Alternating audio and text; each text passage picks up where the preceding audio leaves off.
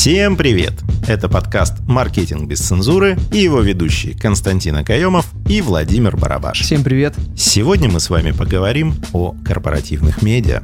В последнее время в новостях мы часто слышим о том, что тот или иной бренд или та или иная команда запустили свой бренд-медиа или корпоративное медиа, в котором они планируют о чем-нибудь рассказывать миру. Так что же такое бренд-медиа и чем оно отличается от корпоративного медиа?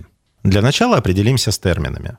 Корпоративные медиа рассказывают про тебя, про твою компанию. В корпоративных СМИ в центре внимания издатель самого корпоративного СМИ. У бренд-медиа другая задача. Здесь говорят о том, что важно самой аудитории.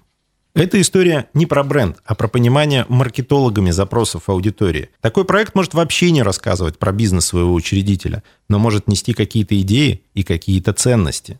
А зачем вообще компании создают такие медиа и для чего они это делают? Одна из основных причин – это, конечно же, конкуренция, потому что конкуренция заставляет бизнес работать над своей эффективностью, в том числе над эффективностью затрат на рекламу, на маркетинговые какие-то инструменты и так далее. Поэтому компания всегда должна тестировать какие-то различные каналы продвижения. И как раз-таки создание собственного корпоративного СМИ, медиа в этом отлично помогает. Главный вопрос, на который следует ответить, прежде чем заниматься любым видом продвижения, каких целей вы планируете достичь, если у вас есть собственная компания. А вот какие цели можно решать с помощью создания собственного медиа. Первое – это повышение охвата собственных материалов, то есть вы производите какой-то продукт или вы оказываете услуги, и вы про это же сами рассказываете.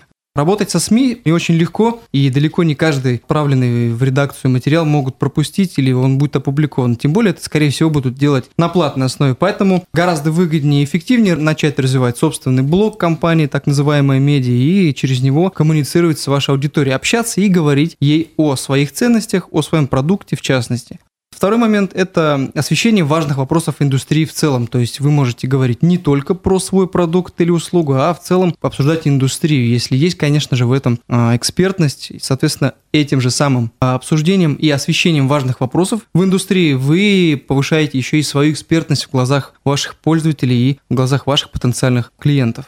Третий момент – это тестирование собственных гипотез. Аудитория созданного компанией СМИ по умолчанию будет лояльна абсолютно точно. Почему? Потому что они будут, э, если они будут читать, то это означает, что есть фанаты, есть так называемые адвокаты бренда, которые будут э, везде за вас топить и везде будут за вас говорить. Соответственно, это очень здорово. Поэтому, если компания выпустит какой-то интересный, странный продукт, топ-менеджмент может допустить какие-то ошибки, есть вероятность того, что аудитория сама это исправит и даст вам об этом знать. Потому что бывают и такие тоже случаи. И четвертый момент – это поиск новых партнеров.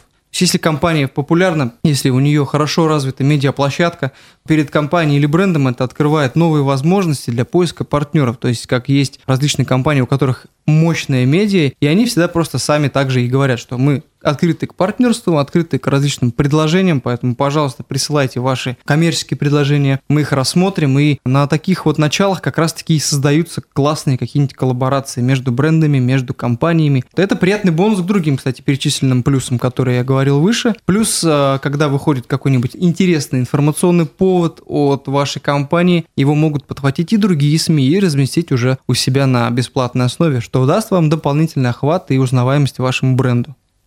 Дополняя вышесказанное, в современной корпоративной культуре существует еще один огромный блок, который является предпосылкой для создания своего корпоративного медиа. Это модное нынче слово ESG-повестка.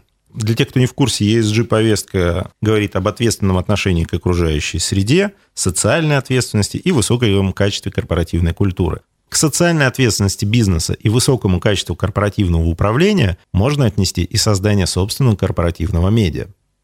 Как мы видим, предпосылок к созданию корпоративного медиа много.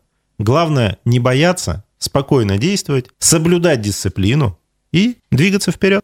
И, конечно же, если вы планируете развивать свое медиа, находите для этого хороших профессиональных специалистов. Если вы в чем-то сомневаетесь, лучше чуть-чуть заплатите, и вам сделают гораздо круче.